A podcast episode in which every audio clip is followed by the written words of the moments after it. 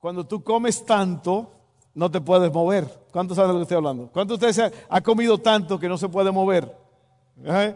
Déjenme aquí tranquilo, déjenme morirme aquí en paz. Así me pasó hace dos días, fui a comer con Haley a un lugar que se llama Illegal Burrito, el burrito ilegal.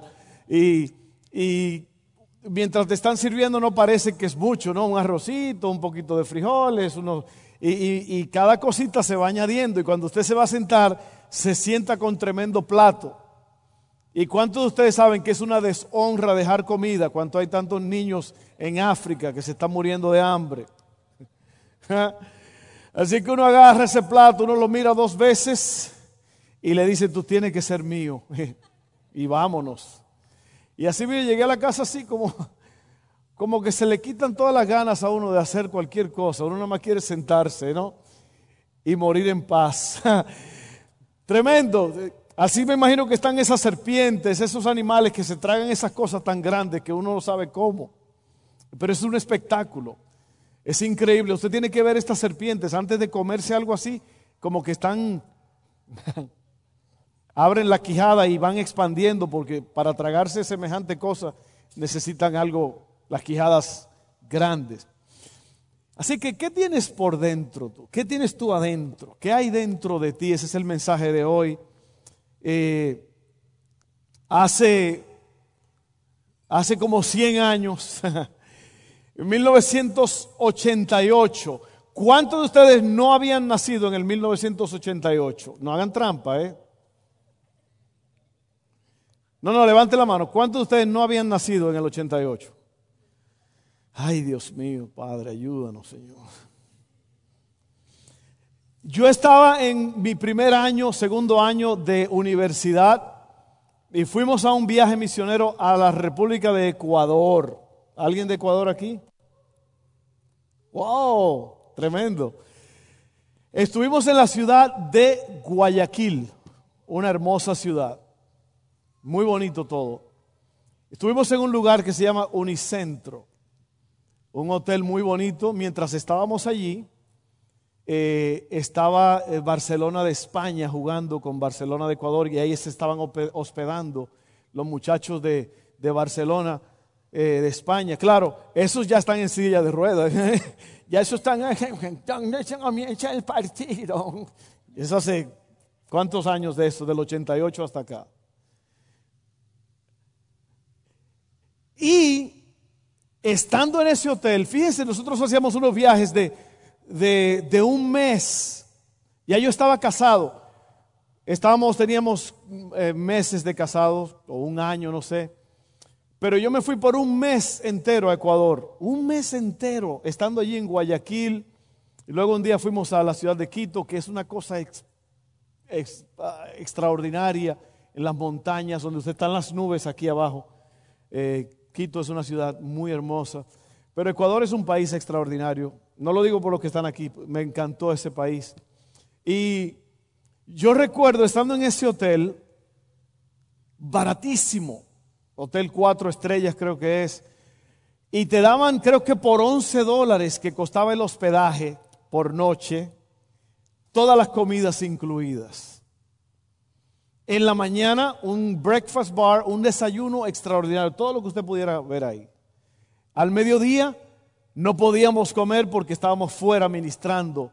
Estábamos, miren, 30 días de intensidad ministerial, predicando en todos los lugares.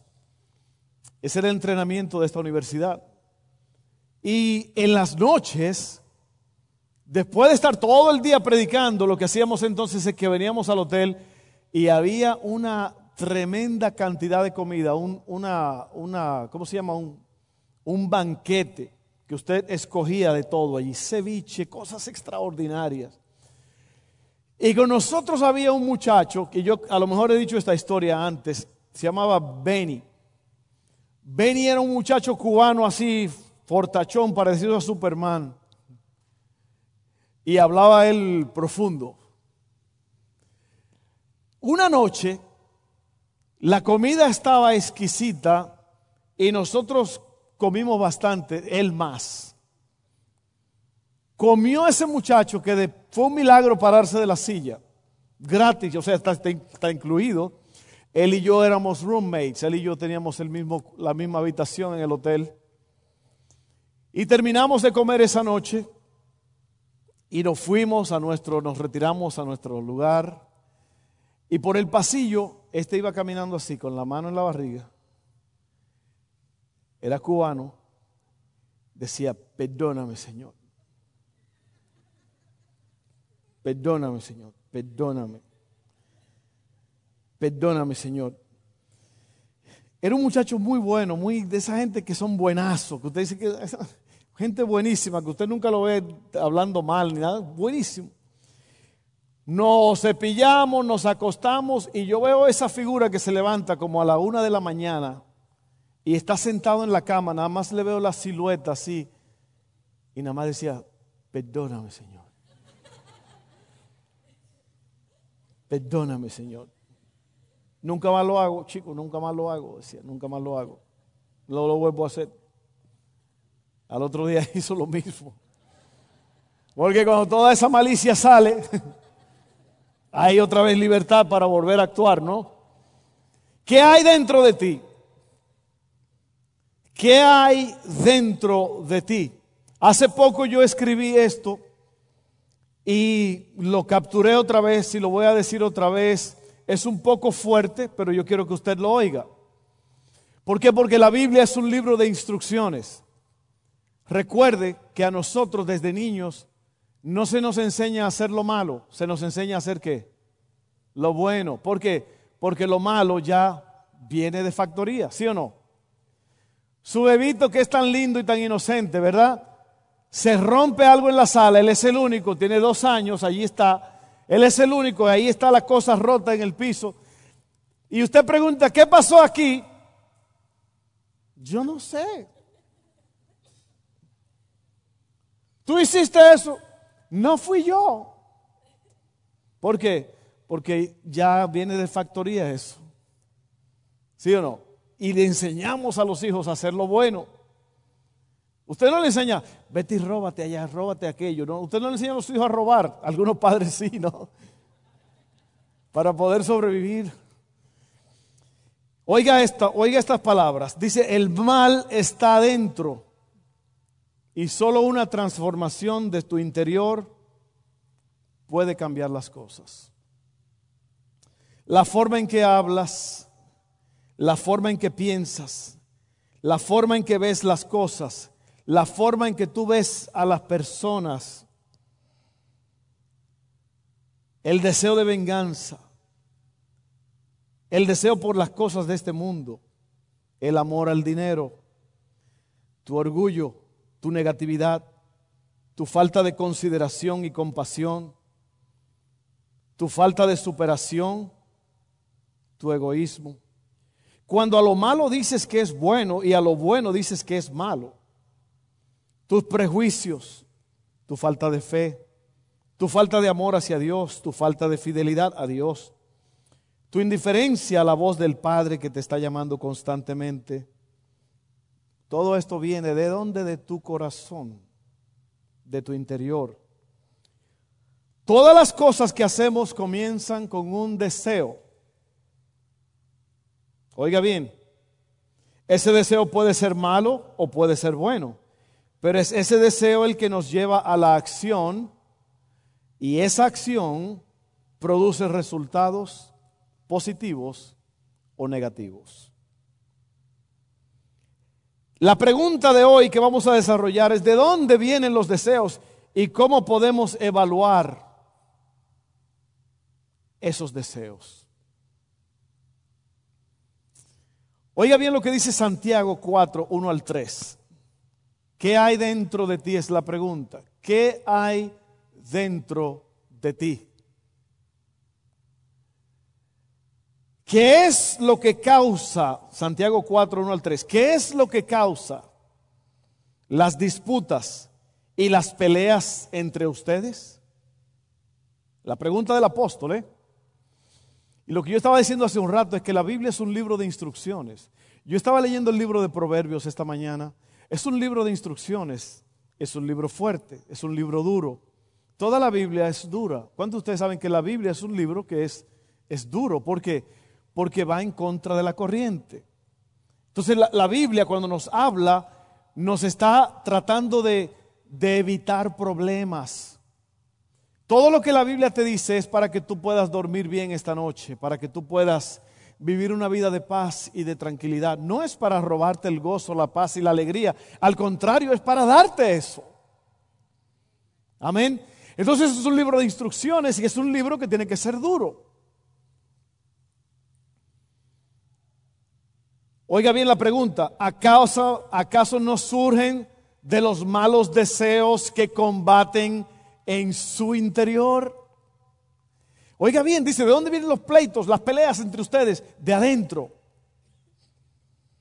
Desean lo que no tienen, entonces traman y hasta matan para conseguirlo, envidian lo que otros tienen pero no pueden obtenerlo. Por eso luchan y les hacen la guerra para quitárselo. Sin embargo, no tienen lo que desean porque no se lo piden a Dios.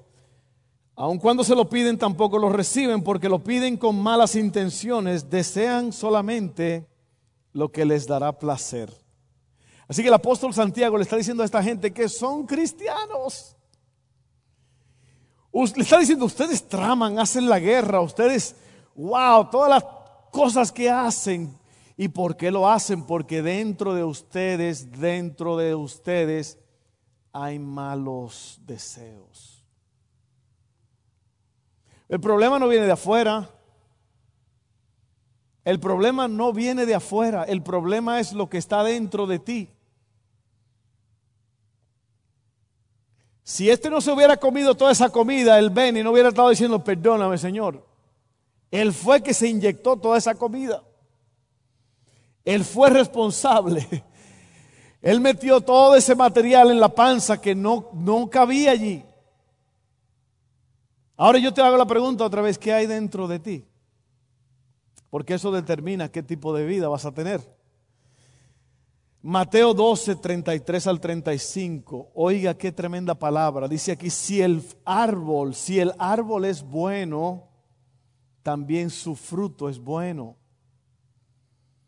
Pero si el árbol es malo, también su fruto es malo. Al árbol se le conoce por sus frutos. Y mire la palabra fuerte que usa Jesús aquí. Dice él, generación de víboras. ¿Cómo pueden decir cosas buenas si son malos? Porque de la abundancia de adentro del corazón, la boca habla. El hombre bueno saca cosas buenas del buen tesoro de su corazón. El hombre malo saca cosas malas de su mal tesoro. Y ese escrito que yo dije al principio se llama El mal está adentro.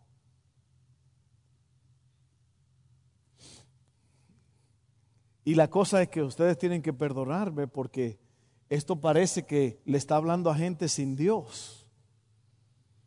Pero son gente con Dios. son gente, somos tú. A ti y a mí nos están hablando aquí. Santiago le está hablando a discípulos. Cristo le está hablando a gente que lo están siguiendo allí. Camada de víboras. Claro, entre esos habían unos colados ahí, fariseos, maestros de la ley, gente religiosa. Había de todo en esas, en esas multitudes. Pero Cristo no se abstiene de decir, hay personas que se ofenden, a veces el pastor está predicando y dice, el pastor está hablando muy fuerte. Miren, ustedes no hubieran estado muy contentos en la presencia de Cristo. Es más, Cristo se lo decía, ustedes, si ustedes no están dispuestos a hacer lo que yo les digo, váyanse. ¿Sí o no? Entonces, no, no se asuste por estas palabras, porque lo que pasa es que nosotros tenemos una tendencia muy fuerte, unas inclinaciones muy violentas hacia lo malo, ¿sí o no? ¿Sí o no? Diga que sí, diga amén. Es una lucha constante, por eso es que la Biblia habla así, por eso es que la Biblia es fuerte. La Biblia no anda con rodeos. La Biblia te dice las cosas como son, porque dentro de nosotros o hay un buen fruto o hay un mal fruto. Pero la boca, tarde o temprano, lo suelta. ¿Y por qué hablaste así? ¿Por qué soltaste esa palabrota? No, porque en el momento yo no quise hacerlo, pero en el momento fue que me provocaron y salió. No, no salió porque era lo que estaba allí. No es que, que me provocaron, no, no, no. Usted ya lo traía por dentro. Hace muchos años, incluso era la preparación del matrimonio de mi esposa y yo. Mi hermanito Jetro tenía unos añitos. Estaba jovencito. Él y mi hermana vinieron a la boda. Eran en Abilene, Texas, en el oeste. Y ellos acababan de conocer a mis suegros. Y estábamos en la mesa comiendo.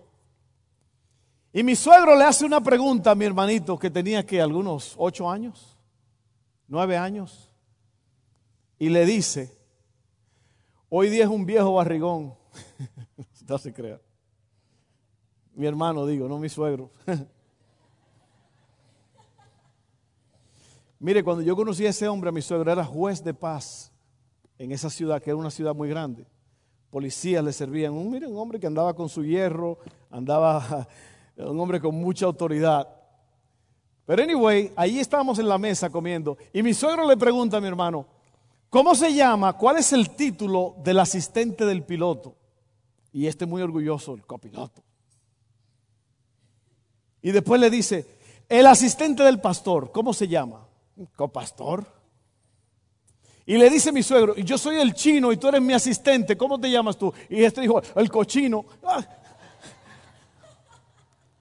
Y en ese mismo momento le dijo a mi suegro, y le dijo una gran verdad, le dijo, y tú te pareces a Pedro Picapiedras. Y si usted ve a mi suegro, sí se parece a Pedro Picapiedras. Pero lo traía por dentro ya. Eso no salió allí en la mesa nada más. Eso ya él lo había calculado. Él había hecho ya un cálculo de antemano de que mi suegro se parecía a Pedro Picapiedra, nada más que en ese momento se disparó y salió. Así que cuando usted diga lo que siente, no fue que porque lo provocaron ni nada, es porque ya eso está dentro de uno. ¿Sí o no?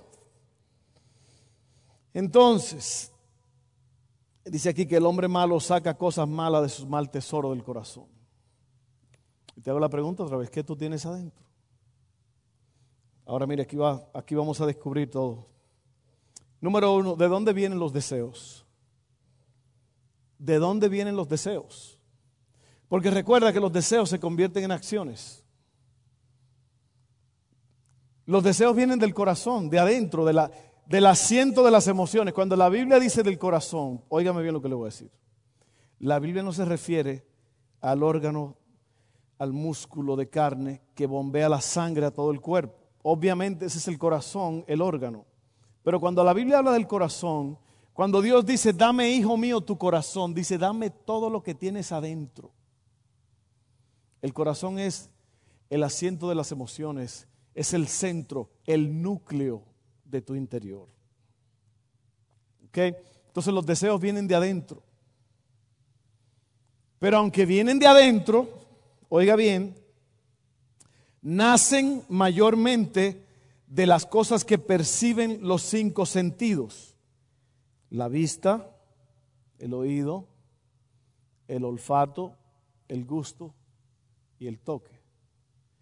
Entonces, esas son las entradas hacia adentro. Por esas entradas entran las cosas al corazón. Por eso es que usted tiene que tener cuidado con lo que usted ve.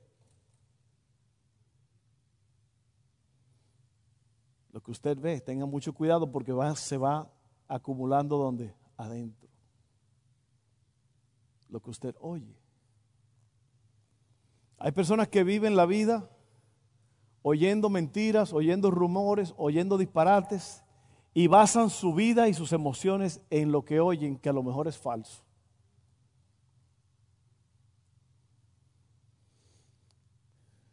Por el por el gusto,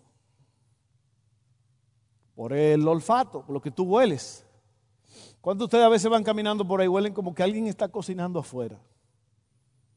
El deseo entra a donde adentro. Y usted dice, ay, yo sí quisiera una carnita. Ya el deseo ya entró, ya, ya se convirtió, ya está adentro, ya, ya está adentro. No, es de afuera, el olor vino de afuera, pero usted se lo inyectó al cuerpo a través de, la, nariz. Ve lo que usted ve. Muchos de ustedes vieron cosas cuando niños que lo dejaron marcado, nunca se le va a olvidar. Yo he visto cosas que nunca se me va a olvidar. Yo he oído cosas que nunca se me van a olvidar. ¿Me están entendiendo hasta aquí? La pregunta correcta era si me estoy explicando, pero yo creo que me estoy explicando bien. ¿No? Los deseos vienen del corazón, del interior, nacen mayormente de las cosas que perciben los cinco sentidos. También tienen un origen espiritual, ya sea de Dios o de Satanás. Mira lo que dice Génesis 3, 1 al 17. Dice así, la serpiente era más astuta que todos los animales del campo que, que Dios el Señor había hecho. Así que le preguntó a la mujer, oiga, mire el escenario, eh, mire el escenario. Adán y Eva son los reyes de la creación ellos se pasean allí en el jardín, ellos son los dueños, los, los, patrones básicamente. Y de repente el enemigo está tramando un plan y lo hace usando a la serpiente y la serpiente viene y habla con la mujer, no con el hombre, con la mujer. Oiga bien, dice así, le preguntó a la mujer, ¿es verdad que Dios le dijo que no comieran de ningún árbol del jardín? La mujer le responde, podemos comer del fruto de todos los árboles, respondió la mujer. Pero en cuanto al fruto del árbol que está en medio del jardín, Dios nos ha dicho, no coman de ese árbol, ni lo toquen, de lo contrario morirán. Pero la serpiente le dijo a la mujer, no es cierto, no van a morir. Dios sabe muy bien que cuando coman de ese árbol se les abrirán los ojos y llegarán a ser como Dios, conocedores del bien y del mal. La mujer vio que el fruto del árbol era bueno para comer y que tenía buen aspecto y era deseable para adquirir sabiduría, así que tomó de su fruto y comió. Luego le dio a su esposo y también él comió. En ese momento se les abrieron los ojos y tomaron conciencia de su desnudez. Por eso para cubrirse entretejieron hojas de higuera. Aquí vemos claramente el proceso o desarrollo de un mal deseo causado por Satanás. Le doy un buen consejo. No hable con serpientes. Las conversaciones con serpientes, por lo regular, terminan mal.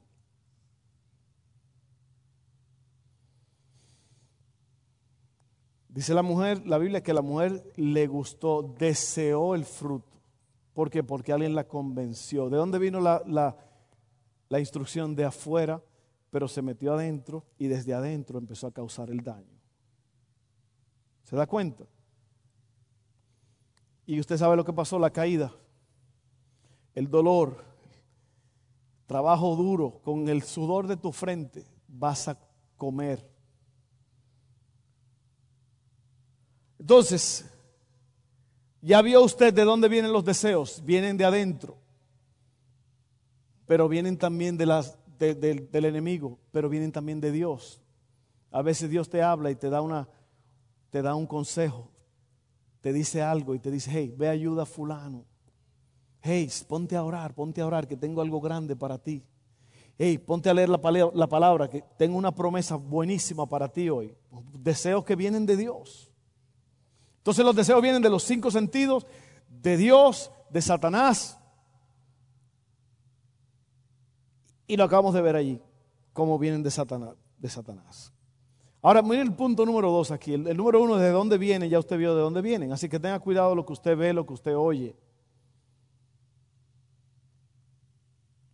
¿Cómo puedo yo evaluar, examinar si un deseo, o mejor dicho, perdón, cómo puedo evaluar un deseo o determinar lo que voy a hacer con él? Y la razón por la cual esto es tan importante es porque todo lo que tú haces lo haces en base a lo que tienes adentro.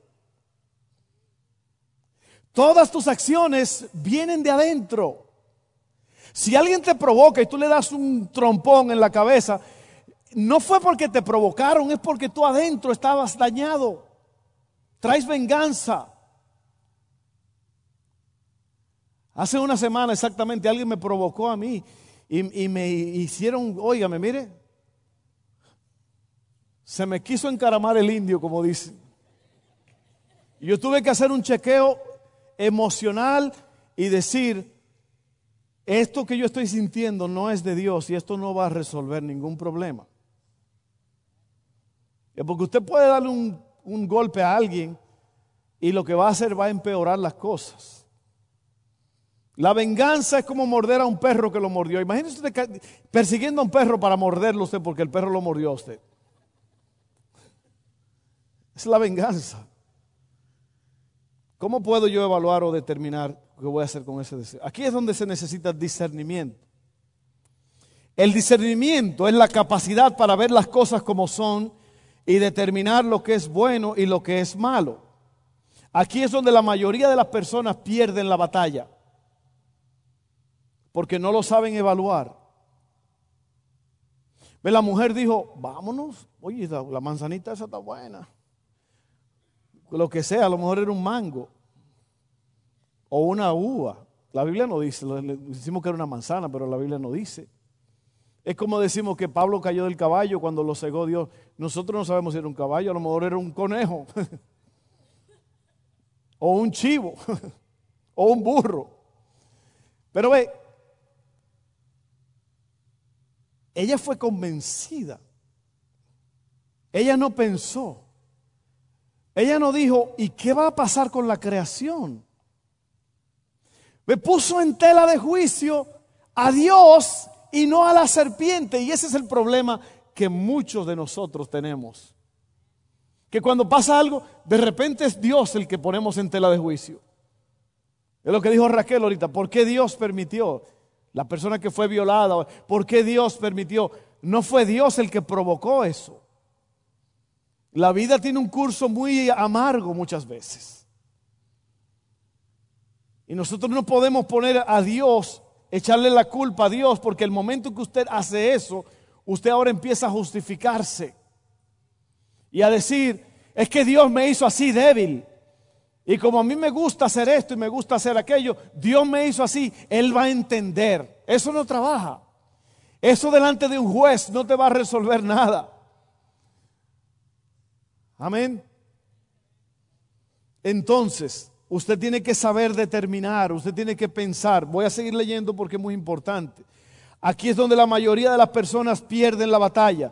En el momento que surge un deseo dentro de ti, tienes que tomar la decisión porque lo que sigue es la acción.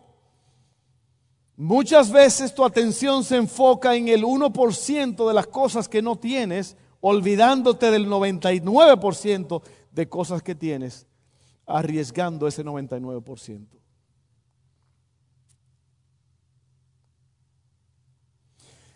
Yo estaba leyendo esta mañana allí en Proverbios, dice, el que comete adulterio le faltan sesos. Oiga bien, sin embargo, la gente lo hace todos los días. La gente entra en adulterio. La gente fijan los ojos en fulana, en fulano. Entran en una relación con fulano. Y si usted lee lo que dice allí en Proverbios, las consecuencias que vienen por, falta, por, por causa del adulterio, los celos del hombre que hirieron, dice que ese hombre no va a perdonar en el día del castigo. Pero la gente entra en adulterio como si fuera a comerse un plato de comida. Pero hay consecuencias. Entonces usted ve, antes de usted entrar en cualquier locura de esta, piense lo que va a pasar. Eso se llama discernimiento.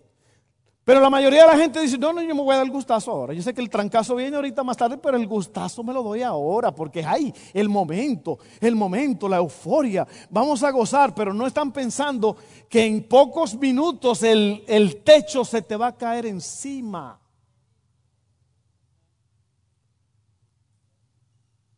¿Sí o no?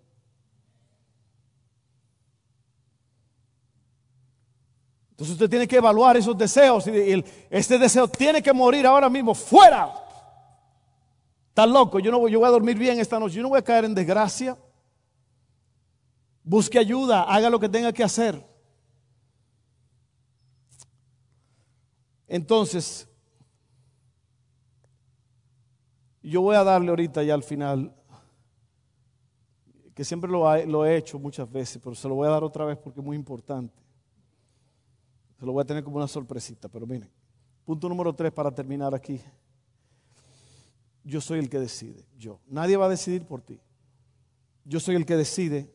Hay deseos que van a surgir dentro de mí, aunque yo no los inicie. Ya le hablamos que vienen de afuera. Oiga bien, mujer, si un hombre viene y la halaga a usted y le dice cosas bonitas y le, dice, hasta le dice, óyeme, ¿y, dónde, dónde está el moratón? ¿Cuál moratón? Dice, porque cuando caíste del cielo, porque eres un ángel. Mire, mujer, óigame bien, no importa quién le diga eso, que qué bonitos ojos, que qué bonito pelo. ¿Quién te diseñó tan perfecta? Oye, tu marido no sabe lo que tiene.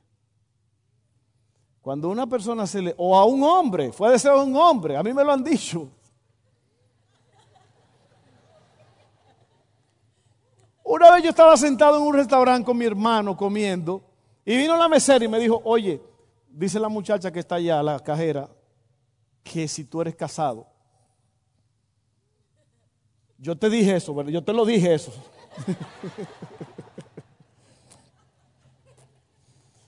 y yo le dije, sí, yo soy casado, muchacha. Tranquila. Y la mujer se va. Y al rato vuelve otra vez. Y dice, dice ella que si eres felizmente casado. Oiga bien, el diablo no se, no se detiene. O la carne. Que el diablo no es el culpable de todos tus problemas, es su carne. Dice aquí que los problemas vienen de adentro. Nada más que el diablo le encanta echarle leña al fuego, ¿sí o no?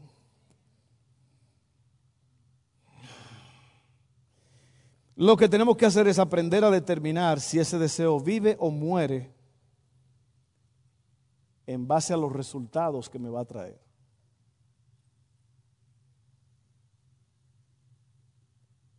El deseo vive o muere en base, no es lo que te da el momento, porque en el momento va a ser un placer, pero muy temporal.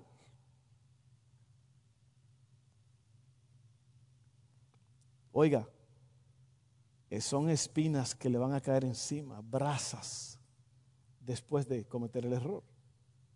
¿Qué hay dentro de ti?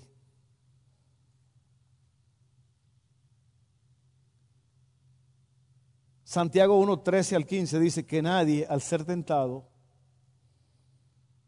diga, es Dios que me tienta, porque Dios no puede ser tentado por el mal, ni Él tampoco tienta a nadie.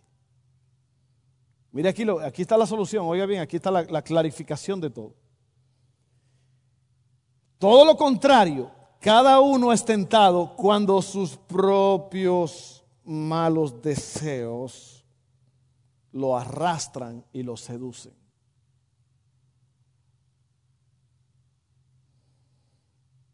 No, no es que esa mujer fue el diablo con falda. Usted no sabe.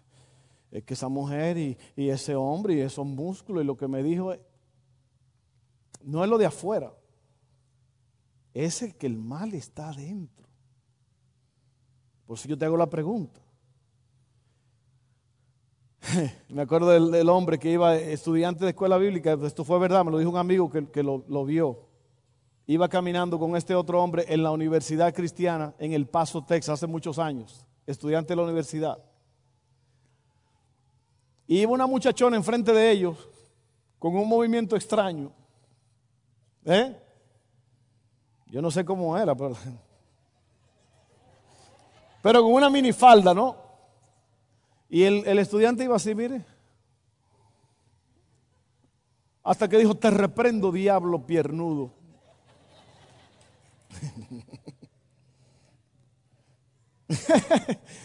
no es lo de afuera. Eh, el, mundo está lleno de, tentaciones, de disparates, de cosas, ¿verdad? Eres tú. ¿Qué hay dentro de ti?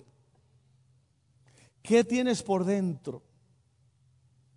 Porque el mundo está lleno de, de cosas, de malicia, de tentaciones, de cosas que te van a llamar la atención, pero eres tú el que vas a... Lo que tú tienes adentro es lo que va a determinar cómo vas a terminar tú, qué tipo de consecuencias vas a tener. Todo lo contrario, cada uno es tentado cuando sus propios malos deseos lo arrastran y lo seducen. Luego, cuando el deseo ha concebido, engendra el, engendra el pecado y el pecado, una vez que ha sido consumado, da a luz la muerte. ¿Usted se da cuenta? Entonces, ¿qué hay dentro de ti? Y yo voy a cerrar entonces dando los cuatro pasos de la tentación. Todo eso está escrito para usted. Lléveselo, por favor. Llévese ese estudio. Los cuatro pasos de la tentación. Óigalo bien. Primero, se identifica un deseo dentro de ti. Así como comienza la tentación, un deseo. Puede ser los tacos de Don Beto. Es una taquería que hay por aquí que se ha robado el show. O puede ser algo que me gusta mucho a mí, que es Five Guys Hamburgers, que acaban de abrir uno aquí. Vamos para allá ahorita, ¿no? Aquí mismo está Five Guys, Five Guys. Muy bonito, puede comer afuera y todo. Se identifica se identifica un deseo dentro de ti. Oiga bien, puede ser un deseo pecaminoso como el de venganza o el de manipular a otros, o puede ser un deseo normal como el deseo de ser amado o valorado. No necesariamente es malo. Qué sola estoy. Necesito un romanticón que venga y me cante canciones. Nelson les dijo, qué mal amada estás. Usted me ha oído cantarlo, Rafael dijo, yo quiero un amante. Necesito un amante. Puede ser un deseo de un amor. Ser amado, valorado o de sentir placer se te sugiere que cedas a un deseo malo o que se cumpla un deseo legítimo de forma equivocada o en el momento errado. Oiga bien lo importante que es esto.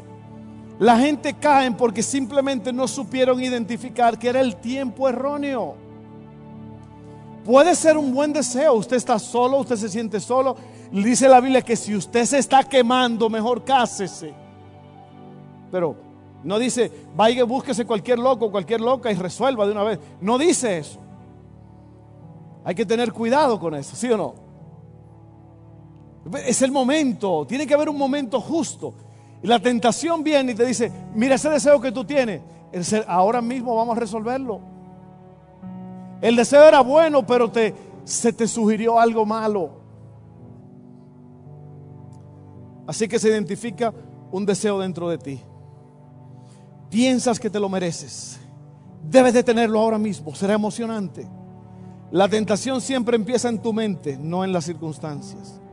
Marcos 7, 21 al 23 diga, dice así, oiga bien, Jesucristo, el Maestro, el dueño del universo, dijo esto, oiga bien, porque de adentro del corazón humano salen los malos pensamientos, la inmoralidad sexual, los robos, los homicidios, los adulterios, la avaricia, la maldad, el engaño, el libertinaje, la envidia, la calumnia, la arrogancia y la necedad. Todos estos males vienen de adentro y contaminan a la persona.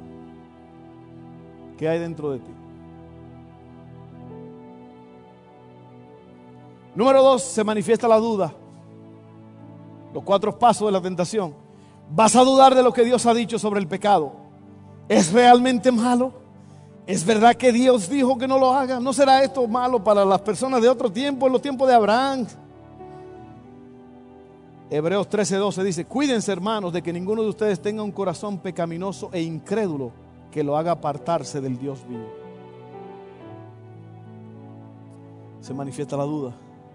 Primero se identifica el deseo, luego se manifiesta la duda. Es un juego. Es un juego para hacerte caer. Y luego viene el engaño. Todos lo hacen. Todo el mundo está en la cantina bebiendo. todos se emborrachan, todos cometen adulterio, todos lo hacen. Es un pecadito pequeño. Me voy a salir con la mía hoy mismo. Nadie lo va a saber.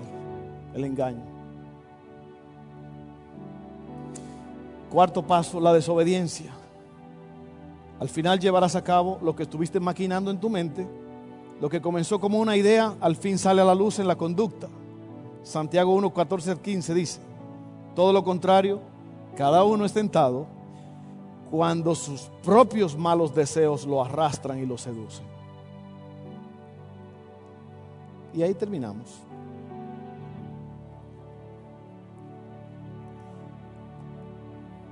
Entonces, tú eres el que, tú eres el que decides. El último punto, ¿recuerdan? Tú eres el que decides.